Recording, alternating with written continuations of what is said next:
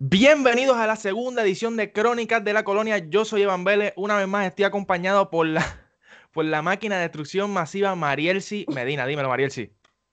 Buenas, buenas. Gracias por la invitación. Aquí estamos una segunda vez y esta vez para el debate decisivo. Eso es correcto. Como pueden ver en el título, pues vamos a estar comentando o analizando el debate decisivo. Como siempre damos el disclaimer, nosotros no somos, ¿sabes? Aquí los politólogos, expertos, etcétera. O sea, nosotros venimos, como siempre, a dar la opinión. Y como yo digo, la política es como el arte. No todo el mundo la aprecia de la misma forma. Así que nada. Vamos a ver qué sale hoy de aquí. Yo sé que Mariel y yo tenemos muchas cositas de que hablar. Y espero que ustedes estén ready para mandar fuego aquí con nosotros. Ok. Primero, como siempre, arrancamos con el mensaje inicial de, de los candidatos a la gobernación. Marielsi, antes de hubo como unos videitos de ellos dando una introducción al principio del debate. Quiero que me cuentes tu opinión sobre eso, por favor. Pues mira, este, yo no entiendo, o sea, si ellos ya iban a hacer una introducción que siempre hacen en el programa antes del debate, no entendí la necesidad de un video individual este, de cada candidato hablando de sus propuestas. Fue bien cringe honestamente. Y el de Dalmau, el de... Dalmau fue brutal porque el de Dalmau apareció un tipo encapuchado, un tipo que parecía que llevaba metido, metido dentro de una alcantarilla desde hace un año atrás y aparece y le dice, tú, tú, la gente espera mucho de ti. un poquito extraño, pero bueno. No entendí la necesidad de eso, pero pues hicieron ese video y después hicieron el intro y fue como que lo mismo. exacto, yo pensé como que, mira, si van a hacer ese video. El candidato presentándose. Exactamente, exactamente. Pero bueno, ahora sí vamos con el intro, o sea, formal en el debate. El que siempre se hace, el que se supone que hubiese sido el intro. Este, y arrancamos. Ah, bueno, no, no, no. Mariel, sí, espérate. Que nosotros cambiamos el formato ahora. se me había olvidado comentar eso. El formato. Sí, sí, sí, sí. Entonces, mira, lo que hicimos esta vez es que los primeros temas los resumimos un poquito, ¿sabes? Vamos a ir candidato por candidato, no tema por tema como hacíamos antes. Entonces, este, por ejemplo, vamos a arrancar con X candidato, con César Vázquez, analizamos un poquito por encima lo que dijo en los primeros temas y seguimos así poco a poco. Después, más adelante, los temas calientes, como, como quien dice, o sea, que fue lo de la corrupción, que si el plebiscito, etcétera, etcétera, pues eso sí lo vamos a comentar turno por turno porque hubo muchas intervenciones de, de los candidatos. Ok. Nada en performance individual tenemos, para empezar, para arrancar el podcast, al doctor César Vázquez del proyecto Dignidad. Mariel, ¿sí que tienes por ahí? Bueno, en el intro, este intro de él fue diferente al del debate porque este, en, este, en este intro él rápido arrancó diciendo que no venía a contestar preguntas del moderador, que se, se refiere a lo que ocurrió en el debate de Convénceme. Sí. Que este, estuvo la interrupción de la moderadora y él se molestó y todo eso. Y se fue. No entendí la, no, entendí la necesidad de hacer ese disclaimer. No creo que se haya visto muy bien de su parte, pero ajá. Y después que dijo ese, ese disclaimer, ahí rápido apeló al público y les dijo, atrévete a creer y vota íntegro por el Proyecto de Dignidad. Así mismo. Entonces, la primera pregunta que le hacen básicamente es sobre el turismo gay a, César Vázquez. Y Rubén, o sea, me estuvo, estuvo muy gracioso Rubén ahí, que viene y le dice, bueno, si usted dijo que, ¿sabes? que no viene a contestar preguntas del moderador, me permite hacerle la pregunta. Y ahí viene César Vázquez y le dice que él va a contestar las que él quiera. O sea, vino, vino prendido en fuego César Vázquez en este debate. Pero obviamente ya todo el mundo sabe para qué, para qué lado está tirando él. Todo el mundo sabe ya para qué público él apela. Y pues yo entiendo que, bueno, a pesar de que no nos guste, a pesar de que pensemos que las ideas de César Vázquez son arcaicas, este, eh, para su público él está, lo está haciendo bien, tú sabes, para su público. Aclaro eso. Pero bueno. Pero él es que lo que hay como que como que resalta fue que él dijo que, la iba a abrir independientemente de sus conductas, conductas particulares. por ello. conductas particulares. Eso sonó como que extraño, como que me da miedo escuchar esa palabra, como que las conductas particulares. ¿Qué te pasa? O sea, por favor. Entonces. después. Después tenemos lo de los empleos. Exacto. Básicamente él dijo que la pobreza de los niños es la pobreza de la familia. Y su propuesta es estimular la economía. No especificó cómo, y liberar fondos federales, etcétera, etcétera. Él no especificó bien cómo, pero dijo que esa es su propuesta. Y, le preguntaron, o sea, me parece que, lo mandaron como que a, corregir, o sea, si, podía abundar un poquito más en la situación. Y solamente se limitó a decir, o sea, que, iba a estimular la economía y bla, bla, bla. No creo que dijo algo contundente, ni dio una idea que no dice contra. Hay que darle el chance, ¿no? No. Nada. Eh, bueno, él, ah, o sea, junto a lo de estimular la economía, básicamente lo que dijo fue que obviamente como la pobreza de los niños era la pobreza de la familia, habría que em, este, darle empleo a los padres, pero no, no dio un plan este, Exactamente. cómo se iba a hacer eso. Exactamente. Y bueno, como dijimos que íbamos a resumir, pues seguimos ahora con Eliezer Molina, que en su mensaje de apertura, pues básicamente dijo que iba a erradicar la partidocracia, este, propone el desarrollo de fábricas, o sea, que sean boricuas, que, obviamente se contraten a empleados puertorriqueños, este, y, básicamente lo que quiere es fomentarlo de aquí, Mariel, sí. Y después, después de eso, porque obviamente resumimos lo del desarrollo de empresas puertorriqueñas, él le, tuvo un turno refutándole a Charlie por este, lo de la junta impuesta.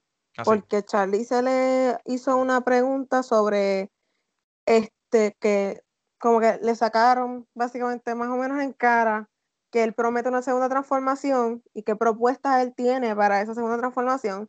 Y pues obviamente Charlie trajo su, su punto que este es estado librista y Eliezer ahí le, le dice que gracias a, esa al Estado o sea al Estado Libre Asociado tenemos una junta impuesta por un congreso. Exactamente. Mira, de aquí de Eliezer yo tengo algo que a mí me gustó muchísimo, honestamente, que dijo más adelante como que en el tema de la educación. Y esto fue que dice que la criminalidad es, es culpa de una mala educación, o sea, de que no se le da oportunidades a la gente. Yo yo, este, honestamente siento que eso es cierto. O sea, en teoría puede ser cierto. Porque para mí la base, la base de un país es la educación. Y si tú no le das oportunidad a los jóvenes de poder salir hacia adelante, van a tener que tomar otros caminos. Y eso cae en la criminalidad. Y pues vemos que este país, que lamentablemente no tiene, o sea, no tiene una buena oferta para los jóvenes que se gradúan, no es atractivo para nadie, ¿me entiendes? Y, y yo creo que eso se está reflejando en la criminalidad que hay en el país. Y estoy ahí, honestamente estoy muy de acuerdo con Eliezer en ese, en ese aspecto. Sí, Eliezer lo que desde el, desde el día uno lo que sus propuestas se enfocan en reformar el gobierno completo. El problema es, ¿puede hacer eso en un cuatrenio? Exactamente. Esa es la situación. No, claramente, y, y, sin, y sin un gobierno que te respalde. O sea, que eso está muy complicado. Yo entiendo que él dijo que quería trabajar con los jefes de agencia, pero María, si lo mismo que comentamos la otra vez, los jefes de agencia te los aprueba, te los aprueba la legislatura. Si no, no tienes break. Así que nada, Mario, si tú tienes algo por ahí más de Eliezer o pasamos con el próximo. No, no tengo nada de él. Ok. Seguimos entonces ahora con Juan Dalmau. En el turno inicial, Dalmau como que repite lo del giro al timón, o sea, el mismo mensaje del primer debate. Y honestamente en los primeros turnos lo noté un poquito flojo, a pesar de que después fue cogiendo piso y pues obviamente sacó el carácter que, pues, ya lleva en los otros debates. Este, básicamente, pues así por encima, lo del 10%, o sea, que habíamos comentado en el podcast pasado, y, tuvo una, pregunta sobre la empresa privada. O sea, que él básicamente dijo pues, que él no cree en desmantelar la empresa privada, que diga, perdón, sorry, sorry, que él cree en la empresa privada, discúlpame, que lo que él no cree es en desmantelar los servicios esenciales del país. Me parece que la manejó muy bien, pero como te dije, pues pienso que los primeros turnos no fueron, ¿sabes? Muy efectivos mm. para él. Yo pienso lo mismo, es que estaba, no sé si era la presión, pero en, esos primeros turnos se, ve, se veía nervioso. Sí. Y luego, luego de eso, de hecho, le hicieron una pregunta que tenía, que iba por la línea de la reforma laboral, que ahí fue que dijo el 10% de contribución, pero en esa pregunta nunca contestó lo que le preguntaron como tal.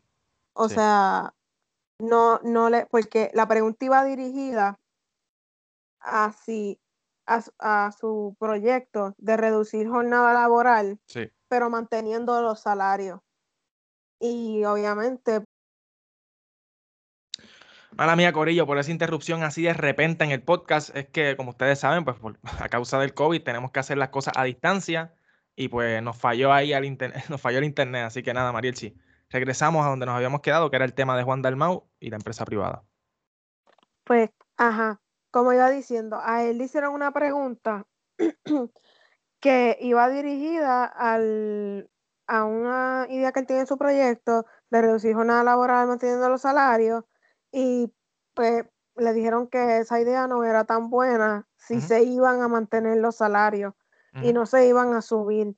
Y él nunca contestó eh, la pregunta. Lo que hizo fue decir que la reforma laboral que hay ahora no es buena y todo eso. Este, recalcó que es una deforma laboral lo que hay en el país, pero nunca dio su, su plan ni su proyecto como tal. Exactamente. Y en el tema de la educación, este, dijo que iba a derogar la ley 80, o sea, que, favorecía derogar la ley 80, y, y le dice a Pierluisi, o sea, tiene un, pequeño enfrentamiento con Pierluisi, este, en el cual le dice que el PNP ha entorpecido, o sea, el proceso de educación, de la educación para los niños.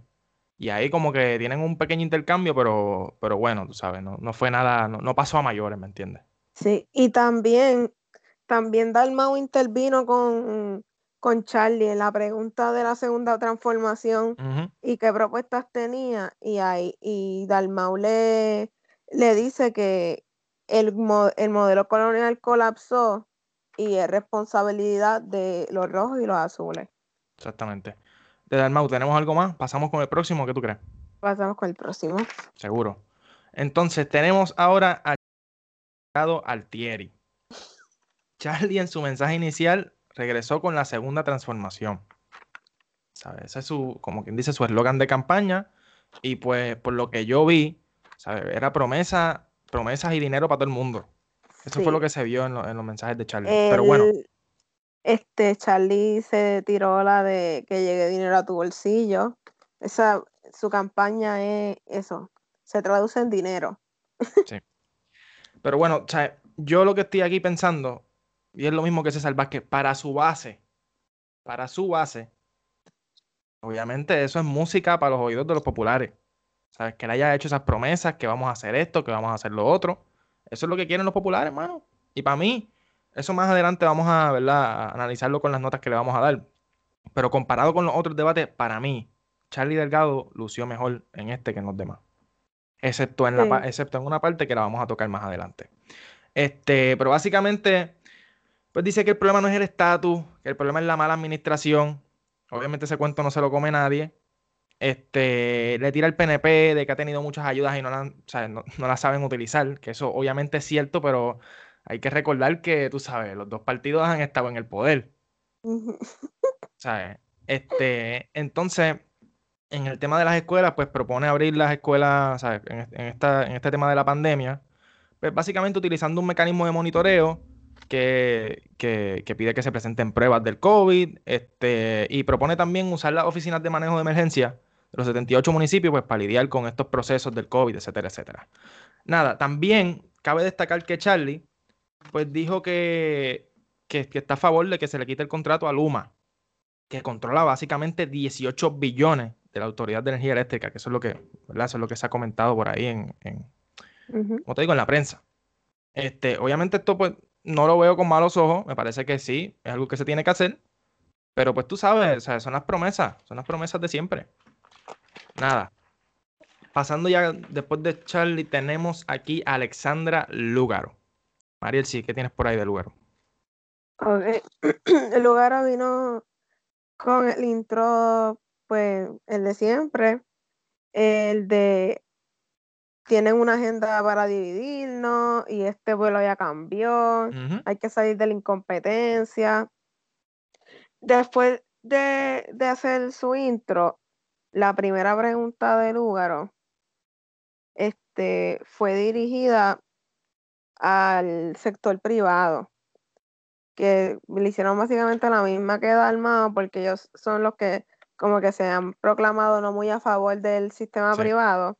Y ahí ella dijo que no, que no está a favor, como Dalmao, de que se privaticen los servicios esenciales y este que privatizar solo solamente demuestra la insuficiencia del gobierno. Exactamente, exactamente. Este, y dijo algo que me gustó también, que propone una transición responsable, o sea, una transición, una transición de gobierno responsable, que si algo funciona, que si hay una agencia que, tiene, o sea, un director o algo así que funciona, pues que todo se va a quedar igual y que simplemente va a cambiar las cosas que no funcionan. Eso a mí me parece, parece bien. O sea, porque tú sabes que aquí, cada cuatro años, puede haber una agencia que sea PNP popular que está bregando súper bien, o sea, que tenga empleados que sean PNP y populares, este, y, y el gobierno que entre, pum, para afuera, olvídate de eso, que vienen los míos. Y está bueno que por lo menos, y eso es algo que ya siempre he recalcado, que eso es una idea que a mí me gusta muchísimo de Lugaro. Y para mí, Lugaro, en estos turnos, fue la mejor que lució. Sí, definitivamente. Este, lo próximo de Lugaro es la pregunta que le hizo Rubén Sánchez acerca del sistema económico que tiene Movimiento Victoria Ciudadana, que él dice que de un capitalismo un socialismo, a un socialismo y ella le recalca que no le gusta que, pongan etiquetas y que eh, su proyecto tiene 10 iniciativas de desarrollo económico, pero obviamente que no, que no, los, que no los cataloguen porque lo que hacen es crear campañas de miedo y, tú sabes, eh, ponerle estereotipos a lo que es un, sistema económico socialista. Claro, y me parece súper bien porque ella también menciona la palabra o sea, híbrido, sistema híbrido que eso de todo un poco, tú sabes. A mí, me parece bien. Lo que pasa es que sí, entiendo que ella no se quiera, o sea, no quiera meter las manos en el fuego y, querer etiquetar algo, porque es que pasa lo que tú estás mencionando, ¿sabes? Le van a caer encima en los medios si dice algo que no es. Y ya tú sabes como, lamentablemente, este, al lugar o por cualquier cosa le sacan una punta terrible. Definitivamente. Bueno, pasando ahora con el campeón Pedro. Ah, espera, todavía falta algo de Lugaro. Cuéntame, cuéntame, cuéntame. Este Lugaro trajo el plan de la educación en pandemia. Ella fue la que trajo como que más cositas sobre la educación. Sí. Y habló sobre transmitir este transmitir en algunos canales contenido educativo para los niños. Este sacó eh, a la luz lo del problema de los módulos porque el gobierno que está ahora mandó imprimir los módulos en Estados Unidos y muchos de ellos no han llegado y las matrículas siguen bajando en las escuelas. Y, básicamente eso, o sea, ella en educación, o sea, si ya entra en el gobierno ahora en enero, parece que no tiene planes de reabrir escuelas a menos que la curva de contagio esté baje. Eso me parece muy bien, honestamente, porque la situación está muy mala. Pero bueno, ahora sí, estamos con Lugaro, ¿verdad, Maril? Sí, estamos set. Sí, estamos set. Súper. Pues vamos ahora con el campeón, el licenciado Pedro Pierluisi. Pierluisi en su mensaje inicial sacó, sacó su nunca infalible carta de que trabajó en Washington. De que trabajó en Washington, que Puerto Rico necesita un líder positivo. Y que, y que tiene amplias relaciones. Exactamente. No solamente trabajó en Washington, tiene amplias relaciones en Washington. Exacto, el historial y empieza atacando, obviamente, y alterado. O sea, Pierluisi, honestamente, yo, este, la percepción que tenía de él antes de esta carrera política, este, era un tipo tranquilo. O sea, yo pensé que él iba a venir a los debates a estar tranquilo, a contestar así con, ¿cómo te digo? Con elegancia, entre comillas, y ya está pero honestamente lo que he visto es un Pierluisi como que alterado, como que a la defensiva. O sea, yo entiendo que también mucha gente pues, pues le, cae encima porque es el gobierno que está en el poder. O sea, los, los, otros candidatos le van a caer encima, por default. Pero, pero no sé, yo pienso que no está manejando las cosas de la manera, de la manera correcta. Definitivamente no. Este, porque el turno, su, su primer turno, empieza, él empieza refutando a, a Charlie. O sea, y con lo del contrato de Luma y toda la cosa. Como que, no sé, no sé qué le pasó en este debate, creo que se desenfocó un poco. Entonces sacó, sacó, como que la carta de la víctima. Que él le tocó lo peor, o sea, que este gobierno le ha tocado lo peor, que le tocó que si el huracán, que si le tocaron los terremotos y qué sé yo. Y, o sea, yo entiendo que esas cosas pasaron y que son cosas difíciles, pero en los momentos más difíciles del país es que una administración demuestra si realmente está capacitada para gobernar a Puerto Rico. Exactamente, ahí es donde está la situación. O sea, no, tú no puedes sacar el victim card cuando fue que la, tu, o sea, el gobierno en el que, del que tú eres parte, porque tú eres parte de ese partido, no supo sobrellevar las situaciones. Y se entiende que es difícil, pero es que más que no, no saber sobrellevar o cometer uno que otro error, lo que hicieron fue ser unos incompetentes con el país, lamentablemente. Fueron unos incompetentes. Mira, eh, adicional, Pierluisi hablando sobre la reforma laboral, chequéate esto, está en contra de derogarla, entonces dijo que va a considerar mejorarla. Considerar. Si se puede. entonces, como que de repente él tiene todas las soluciones para los problemas de este gobierno. Caballo, tú eres presidente del partido. Si tú ves que algo está mal, tú puedes meter la mano cuando sea. Tú puedes ser influyente sin tener que ser parte de la administración. Y más si tú conoces a todos los del gobierno y, pues tienes extensas relaciones con todo el mundo. Lo dijo Rivera Chats, la, la vez aquella que, la vista aquella que, que Pierluisi, o sea, que Pierluisi quería meterse como gobernador. Rivera Chats lo dijo. ¿Dónde estaba Pedro Pierluisi cuando, cuando pasó el huracán María? ¿Dónde estaba? Eso, eso es lo, lo, peor de, ahora mismo, lo que le está ocurriendo al Partido No Progresista es que están divididos dentro del mismo partido. Están, están divididos y eso no les favorece. Y honestamente, mucha hipocresía. Yo entiendo también, el que está escuchando esto dirá, de mano sea un poquito más objetivo, pero es que no, tú sabes, lo que está mal está mal y punto.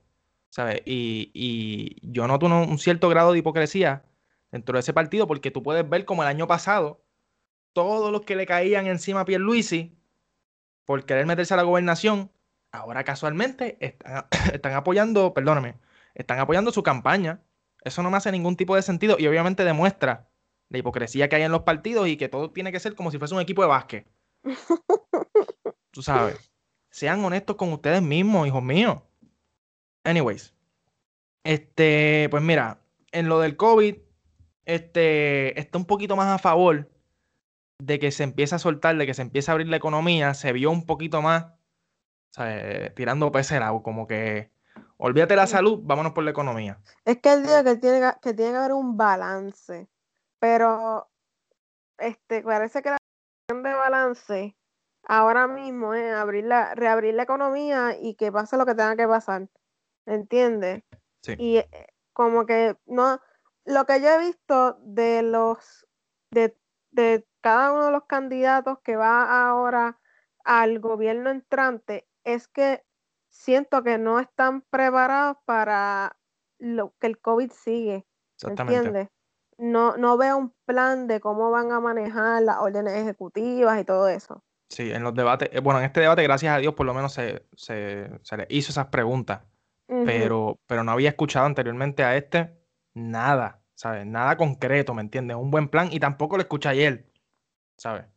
El más, el más, e, el plan más preparado para mí fue el de Lúgaro. Sí. Pero bueno. Entonces, Mariel, sí, vamos a, vamos a lo bueno ahora. Vamos a los enfrentamientos vamos al tema de la corrupción, que para mí fue el mejor tema del debate y fue el highlight absoluto del día de ayer. Ay, Dios mío. Mm. Respiro hondito porque es que esto está bueno. Esto está bueno. esto fue un circo. Sí, definitivamente. Fue un circo, fue un circo. Yo lo vi un poquito medio show mediático. Ellos querían que se prendiera en candela esto y ponerlos a contra la pared. De verdad que eso fue lo que hicieron. Así es. Rubén Sánchez se robó el show en este tema, ¿sabes? Este fue el debate de Rubén Sánchez. ¿Qué Rubén Sánchez? Rubén Sánchez no fue en carácter de periodista, ¿entiendes? Él fue en carácter de, su programa, donde él lo que hace es confrontaciones y le sacó todos los trapos sucios a cada uno, menos a César y a, a que no, sí, no tienen de dónde. No tiene dónde sacarle. Pues mira, en este tema yo tengo a Pierluisi aquí en el primer turno y le preguntan por arrestos y, casos de corrupción dentro del PNP y, me da mucha risa porque él se desliga completamente. Él se desliga completamente. Sea, para él esta no es su administración porque él no está en el poder. Y dice que el gobierno es una cosa y el partido es otra. Mire, por favor. Mire, por favor. Usted es presidente del partido, caballero. Usted si ve algo mal, usted puede intervenir. Lo que dijo ahorita, tú sabes, todos los que están ahora mismo en, la legislatura, la mayoría van a correr con Pierluisi en la misma papeleta. So, en teoría, sí, sí, tú tienes que estar involucrado en este gobierno, sí, tú pudiste haber asumido responsabilidades a lo largo del cuatrenio, cuatrienio, perdón. Entonces, pues luego de decir eso, que él no es parte de ese gobierno y como que no le echen los mochos a él, eh, rápido cierra con la clásica, cero tolerancia a la corrupción y que el problema es la educación. Pero ¿cómo, cómo que la educación? Si la mayoría de sus empleados son educados en, escuelas... Lo mismo hizo en el debate anterior. En el debate anterior también dijo que el problema de la corrupción era la educación y implementar un, un programa de valores. Ya eso se implementó. Exactamente. Eso no tiene que ver con eso, tiene que ver con una incompetencia allá arriba y ya. Y que, y que, y que obviamente muchos de los puestos políticos no son por mérito ni por gente que está preparada, sino es por títulos de confianza. Ajá, por pala, por confianza. Exactamente. Entonces, Marisa, ¿quién tienes después de Pierre Luisi? Eh, después de Pierluisi, ahí Eliezer le refuta a Pierluisi y indica que él fue secretario de justicia este, y nunca hizo nada al respecto con los casos federales y ahí él se molestó más todavía. Ay, Dios mío. Entonces, mira, yo tengo por aquí también a Charlie, que eso estuvo buenísimo también cuando le preguntan por Aníbal. Porque ahí yo pienso que Charlie está en contra de la pared. Sí. Porque, ¿sabes? No te puedes desligar por la base de tu partido, pero tampoco te puedes meter de lleno con Charlie, porque sabes que te van a caer el chinche. Así que él como que se lava las manos. Charlie como que se lava las manos diciendo, mira, wow, Aníbal salió inocente. Ajá. Y como que no, es que lo va a quedar demasiado, pero tampoco se distancia. Y pues yo entiendo que, bueno, para lo que tenía, para lo que tenía. O sea, porque obligado, es una pregunta para coger un cantazo obligado. Diga lo que diga. Para lo que tenía, creo, creo que la pudo manejar un poco. Aunque igual para mí queda mal, honestamente, eh porque yo pienso que lo correcto es desligarse, pero bueno.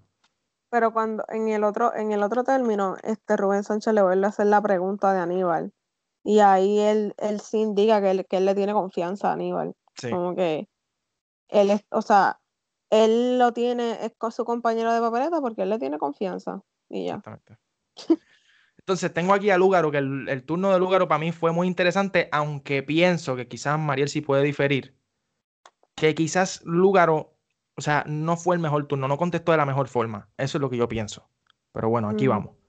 Le preguntan por sus planillas y le dicen: Mira, ¿cómo es posible que tú te estés ganando 10 mil pesos al año? Eso no es verdad. Y ya viene y lo corrige y le dice, caballero, son 32 mil dólares lo que, ella, lo que ella se está ganando.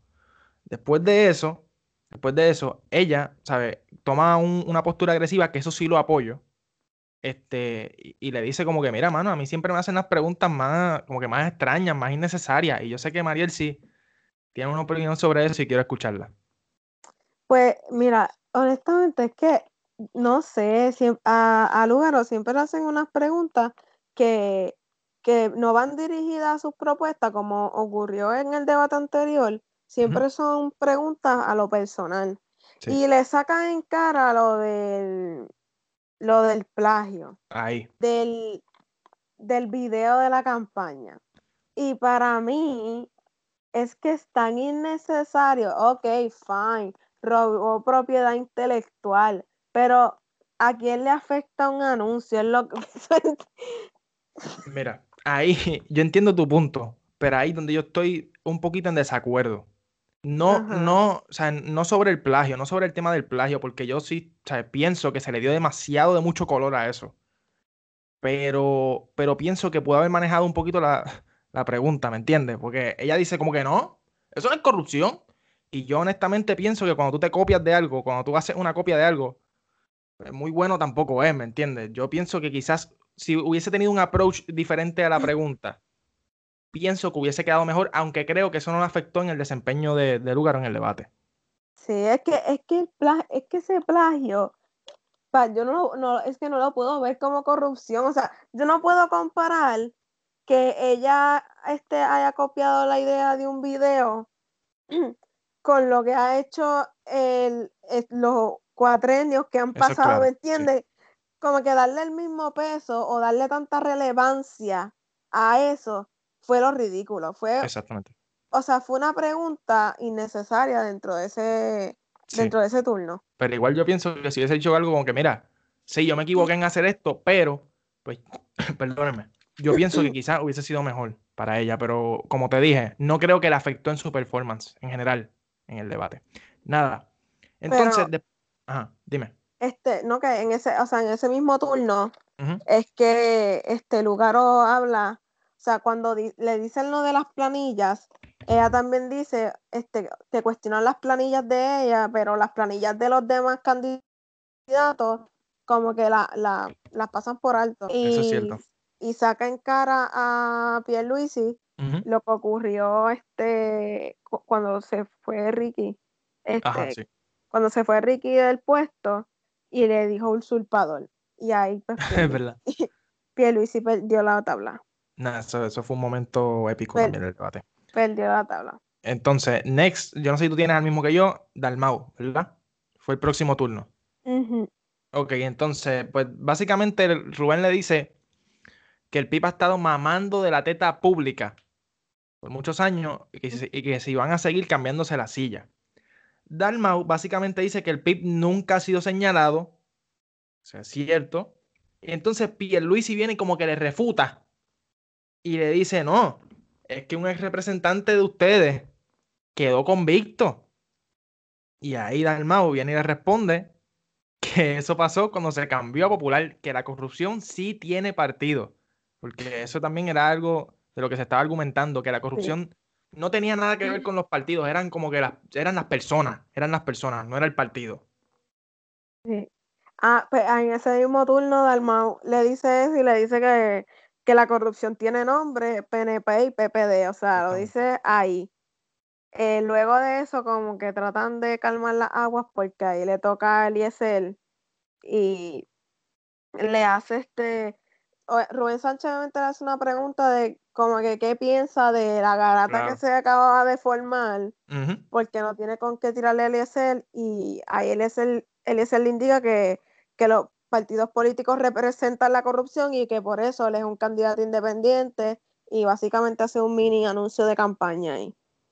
Pero lo que yo, ¿sabes? Lo, lo peor de esta ronda fue una de las contestaciones de Charlie cuando se están refutando entre sí, Charlie en una dice como que no, pero es que todos somos humanos. Y básicamente eso lo que da a entender es como que no, no, no, todos somos pillos. Todos hemos robado alguna vez. No, no, no se puede manchar la imagen de un partido por eso. Y, no, o sea, y hasta Rubén le dijo, ¿en serio? Y yo también estaba igual en mi casa, yo como que, pero ¿qué tú dices, brother? ¿Sabes?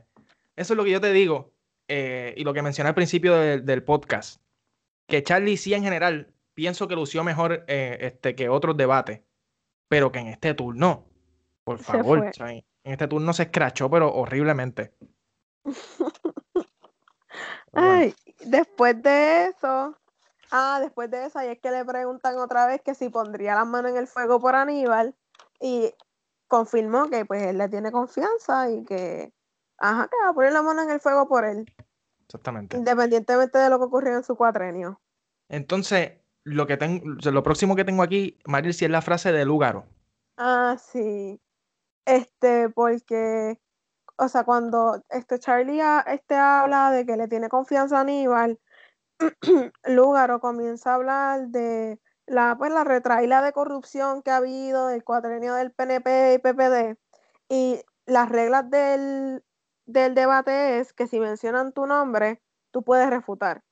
Tú tienes un, un, turno para refutar sin que mencionen tu nombre y los demás turnos que tú vayas a refutar tienen que ser este, que, la, que el candidato o candidata haya dicho el nombre.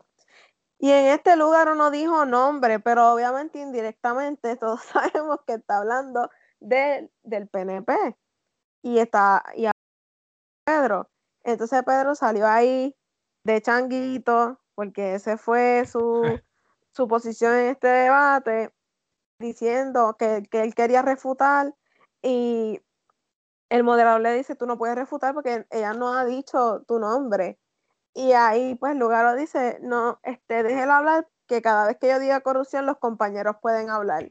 Y yo, Shade.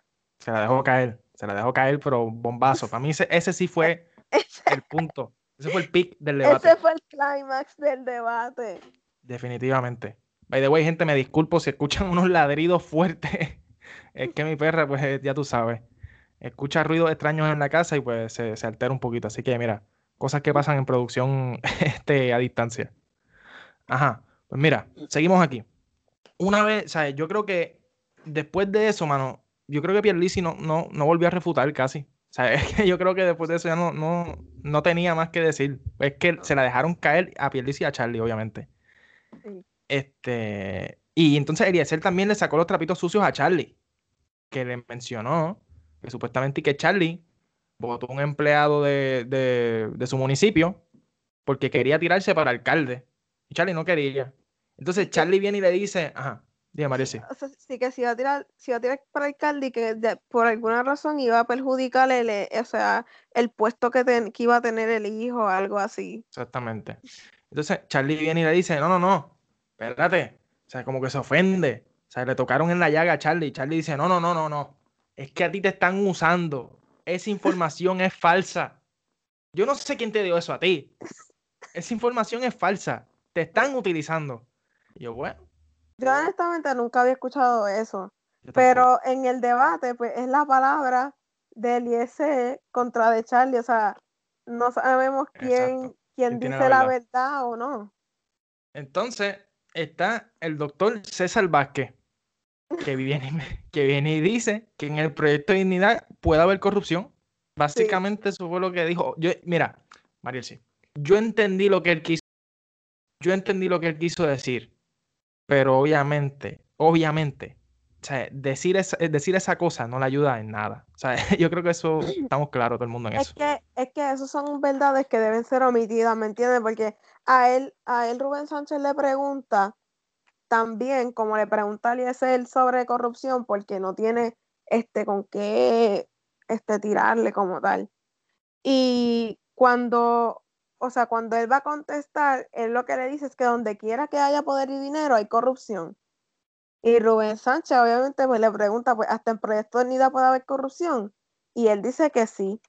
Y eso es algo que era algo que se podía reservar, no tenía por qué decirlo. honestamente, le aplaudo su, su, honestidad, pero pienso que no es la mejor estrategia para poder conseguir votos. Entonces, después de esto, por lo menos yo no tengo más nada sobre corrupción. Y después de esto tocaba que el segmento de las preguntas entre ellos. Honestamente, Mariel y yo tomamos una decisión ejecutiva de omitir por completo e, ese segmento, porque es que fue, fue terrible, fue terrible. De verdad que sí. Pero bueno. No, sé, es que las preguntas, yo pensé que iban a ser preguntas, este, ni es que no hicieron preguntas importantes, pero son, son cosas que ya ellos como que han hablado antes o que han mostrado en sus proyectos. Y yo creo que en esto de cuestionar al candidato podían ir a, preguntas mayores. Sí. sí. sabemos porque todas estas preguntas, o sea, yo creo que solo una no, pero las demás tres, todas fueron dirigidas a, las personas mayores. Sí. sí. todas fueron dirigidas a lo, a lo que es los envejecientes. Y yo, no sé si es que se quedaron en la misma línea porque no sabían qué preguntar, pero fue bien vago ese, ese segmento. Sí, honestamente, honestamente se, quedaron, se quedaron atrás. Eh, pero bueno, vamos ahora con el plebiscito, que fue el, otro tema y el último del debate, o sea, el, último tema caliente del debate. Y aquí yo tengo arrancando a Charlie Delgado. Mario, si ¿qué me puedes contar de Charlie? Si tienes por ahí los, los apuntillos. Este, de Charlie, él habla de, o sea, están hablando del, Pacto de Asociación No Colonial y No Territorial. Y ahí él dice que hay que tener, hay que desarrollar una relación digna con Estados Unidos, pero de, o sea, bajo el ELA, obviamente, no con la estadidad. Así que él no está pendiente al plebiscito de sí o no estadidad, como quien dice. Sí, y me molesta que no tomen postura sobre decir, mira, sí o no. O sea, por ejemplo, si tú no estás a favor del plebiscito, no quiere decir que porque tú votes no seas independentista. Pero honestamente me molesta un poco que no se tomen posturas en ese asunto. Aunque, Entonces, aunque como quiera, o sea, es lo que dice, pues, desarrollar el Estado Libre Asociado. Así que él se va a quedar ahí. Sí. eso básicamente significa un no. Exactamente. Entonces, después tenemos a Lúgaro, que Lúgaro, pues, para mí, contestó bien también. Este, dice que estaría dispuesta a impulsar la estadidad, pero, pero, si es a través de la Asamblea Constituyente que su partido propone. Este plebiscito no. O sea, no lo va a apoyar. No dijo, bueno, no dijo que voten no, pero básicamente, pues, en otras palabras, o dejó entender que, que, el plebiscito este, pues, no tiene ningún tipo de valor, que yo estoy de acuerdo en eso. Ajá, porque no, o sea, lo que dijo fue que no, no tiene importancia para el Congreso, porque los plebiscitos aquí han ganado y nunca se ha tomado, se ha hecho nada, se ha tomado carta en el asunto. Y le dijo también a Pierluisi que eso sí es muy cierto y qué bueno que lo dijo, porque o sea, yo llevaba tiempo aguantándome eso dentro de la cabeza. Nadie lo decía, nadie lo decía. Este plebiscito es una estrategia del PNP para atraer electores y se, lo, se la dejó caer el lugar otra vez a Pierluisi. Sí. Ahí está. Bueno. Next. Ajá. Después está la pregunta que le hacen a Pierluisi, que hmm. si gana la estadidad y se le, otorga la, anexión y Puerto, o sea, Puerto Rico no tenga como idioma oficial el español. Pues ahí él, no, él dijo que, que no, que eso no va a ocurrir, que hay estados que pueden ser soberanos y que aquí vamos a seguir con el español y toda la cosa. ¿Cuán cierto puede llegar a ser eso? Mm, desconozco. Y también menciona que supuestamente que los Estados Unidos se está convirtiendo en un país bilingüe. Gente, ¿ustedes pueden creer eso? O sea, él, o sea, está, él no sé, yo no sé qué ve en Estados Unidos, pero Estados Unidos es un país que tiene muchísima cultura y personas de distintos países. Es claro que hay una gran cantidad de latinos y de hispanohablantes viviendo en Estados Unidos, pero por favor, se, ve, eso. No, ajá, no se ve el, rechazo. O sea, si tú quieres sobrevivir, sobrevivir allá, pues tienes que aprender inglés.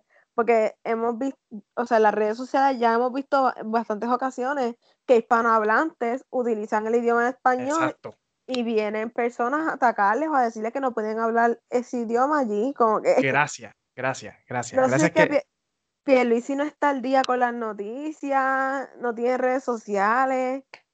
Me acabas de sacar las palabras de la boca porque, gracias, gracias por traer ese ejemplo porque yo creo que es el más claro. ¿Cómo tú te atreves a decir que un país se está convirtiendo eh, eh, eh, en, ser un, en ser una nación bilingüe cuando tenemos gente que la están atacando, ¿sabes? Por montones, no es uno o dos videos, son miles, ¿sabes? Que los atacan por hablar español. O, sea, y hablar español son, los que nosotros vemos. Hasta por tener música en español. O sea, poner música en la playa o algo así, o en algún lugar público. Tú no puedes decir que eso es un país bilingüe.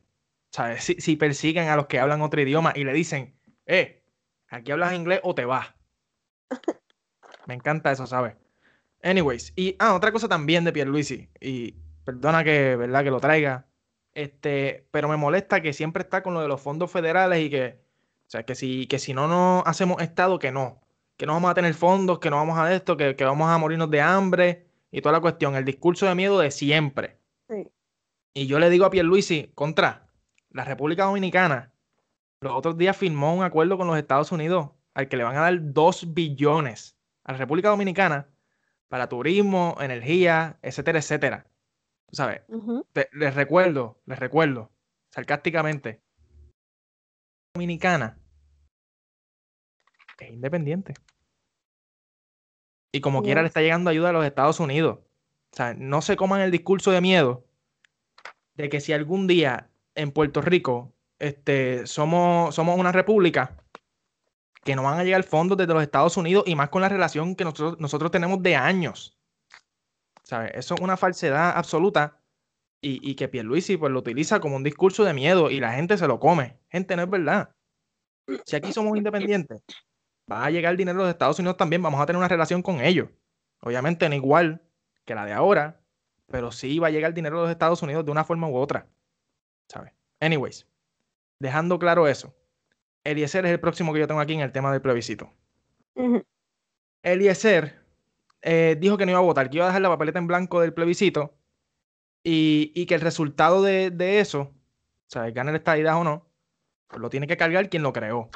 Que él no, como que no lo va a impulsar. Y, y dijo que no había tanto beneficio nada en la estadidad.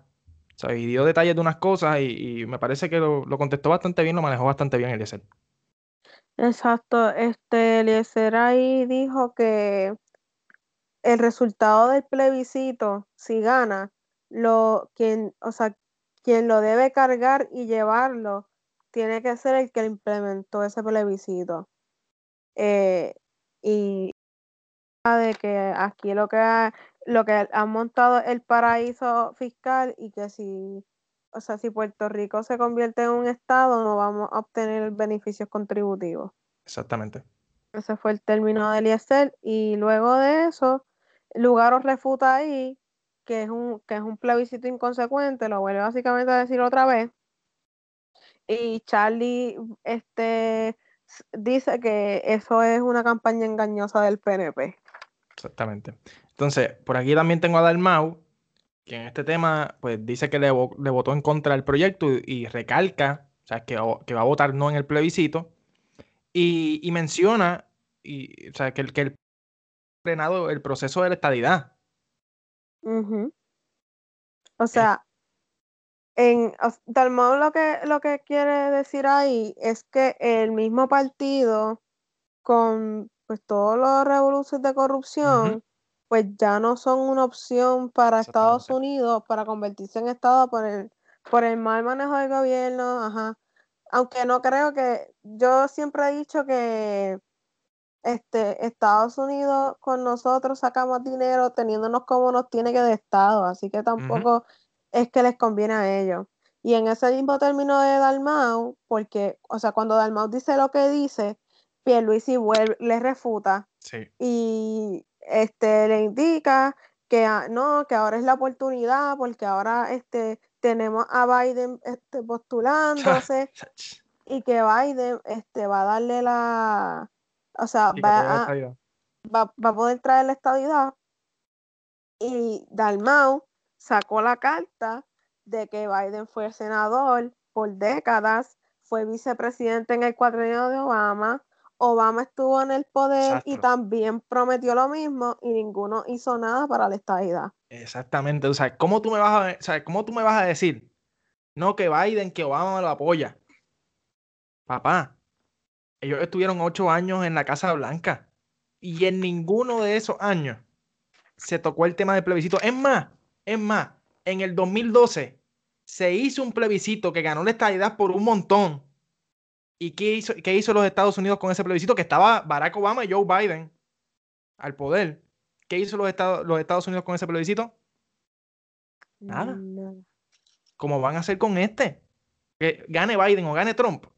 Ya está. O sea, eso es una estrategia de ellos para llamar a la gente, pero es que eso no es verdad, ¿sabes? Si esa gente hubiese estado puestos para la estadidad, ya lo hubiesen hecho hace muchísimos años atrás.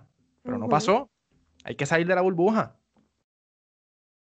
Este, nada, después de ahí, este fue el turno de César tuvo un turno que le preguntaron que si el proyecto de Dignidad permanecería si no gana, pero honestamente no entendí su contestación, o sea, no, no sé qué dijo, como que no, como se desenfocó de lo que, de lo que, de la contestación, no, no dio una contestación certera si iba a permanecer, si no, él se, se limitó a no, a no contestar la pregunta. En ese turno estuvo titubeando y, de todos los turnos de César Vázquez en el debate, lució más como el, primer, como el primero. O sea, que lento, como que confundiéndose y no dominó muy bien el tema del estatus.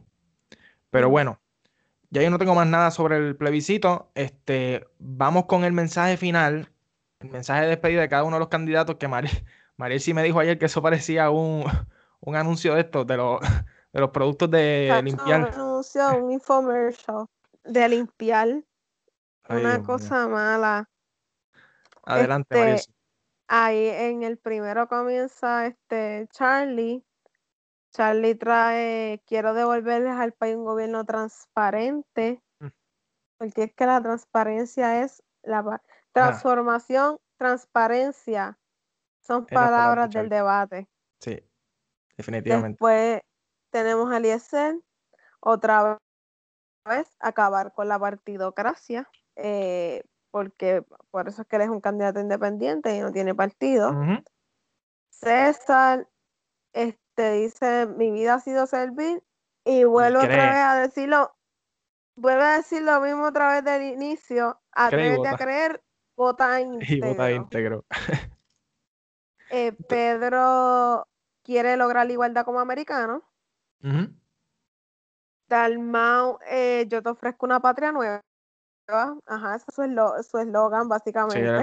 y, y Lúgaro dice que no te tiemble la mano desafiando a los que nos trajeron hasta aquí. Exactamente, pues ahí tenemos los infomercials de cada uno de ellos. Esos son los infomercials, vendiendo lisol. Entonces, Mariel, sí. Entonces, Mariel, sí. Vamos ahora a lo bueno. A dar las notas en el debate.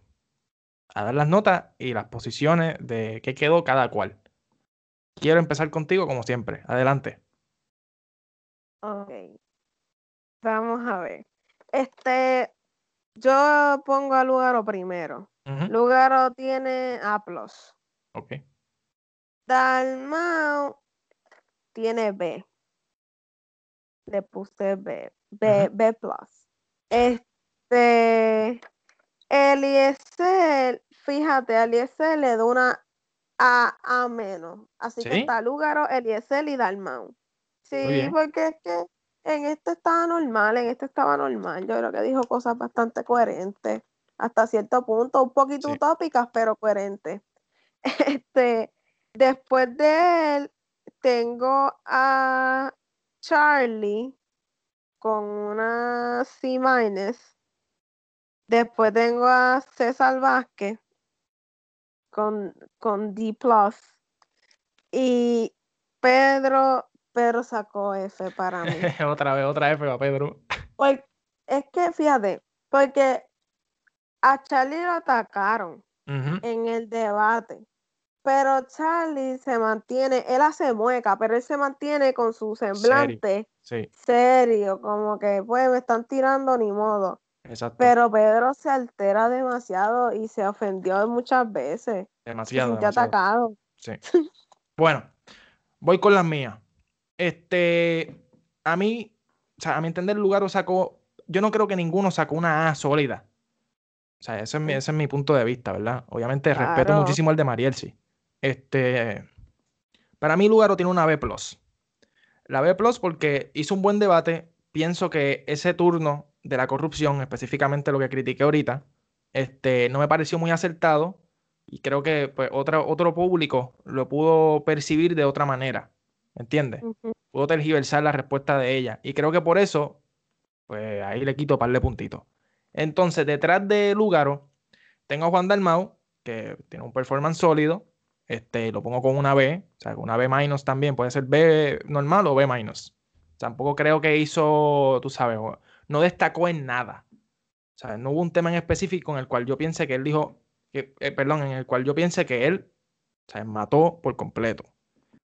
Entonces tengo, fíjate, aquí pueden haber discrepancias. Tengo a Charlie Delgado, más o menos ahí empate con Dalmau, pero más en tercera posición, este, con B-. Le pongo B- a, a, a Charlie porque pienso que hizo un, o sea, tuvo un buen desempeño en el debate, a pesar de que sí considera que muchas de sus ideas no, no tienen ningún tipo de sentido. Este, o sea, que son difíciles que las pueda hacer. Pero para su base, para su partido, salió bien parado, ¿me entiendes? No yo pienso que él no perdió votantes de este debate y para mí eso es un logro. Este, y, y se pronunció bien en algunas cosas, como lo del cancelar de esos contratos, etcétera, etcétera. Y, pues por eso pues, está en esa posición. Después tengo a Eliezer Molina, que también siempre hace su buen performance, este, siempre contesta bien las preguntas y, va al grano. Y me gusta eso de él, que es un tipo honesto, que va al grano y te dice, mira, hey, esto estuvo mal, ¿me entiendes? Yo lo tendría en mi gobierno. Si yo fuera gobernador, yo, yo tendría a Eliezer en mi gobierno. Este, después voy a poner a César Vázquez. No fue un mal debate tampoco. Ah, vaya, bueno, no le di nota a Eliezer este, Eliezer tiene, también tiene eh, B menos. O sea, esos candidatos están ahí con eso. César Vázquez le voy a poner una C a César, porque considero que no hizo un mal debate también para su base. O sea, yo estoy analizando esto no de mi punto, porque si fuese mi punto de vista, bueno, sería otra cosa. O sea, lo estoy analizando en general. Para su base, César Vázquez hizo lo que tenía que hacer. Empezó a jaquetoncito, eso no me gustó. Este, pero las otras preguntas, pues se dirigió y dijo las cosas como son. La de la corrupción dijo, pues mira, aquí también se puede robar. Y pues, no, no es lo más inteligente del mundo, pero tiene razón. Nada. Sigo, por último está Pedro Pierluisi, que no tiene ni idea, tiene una F bien grande, y te voy a explicar ahora por qué. Demasiado, ¿sabes? Muy alterado, muy alterado, ¿sabes? En todos los temas Pierluisi se, se, se salió a las casillas. Y eso es algo que, tú, que, un candidato PNP no acostumbra, sea, por lo menos a la gobernación. Porque ustedes ya saben lo que fue el gobierno de Fortuño, pero Fortuño en los debates le caían encima y Fortuño siempre estaba serio. Y te puedo dar un ejemplo de otros, de otros candidatos PNP también que eran así. El mismo Ricky, el mismo. Bueno, Ricky, ¿verdad? Pero, pero Ricky en los debates siempre, siempre se mantenía así tranquilo pero para mí Pedro Pierluisi como que no tiene ese temple y a la primera que le dicen cualquier cosa, ¡pum! Arranca la defensiva. Estuvo estarteando también todo el debate.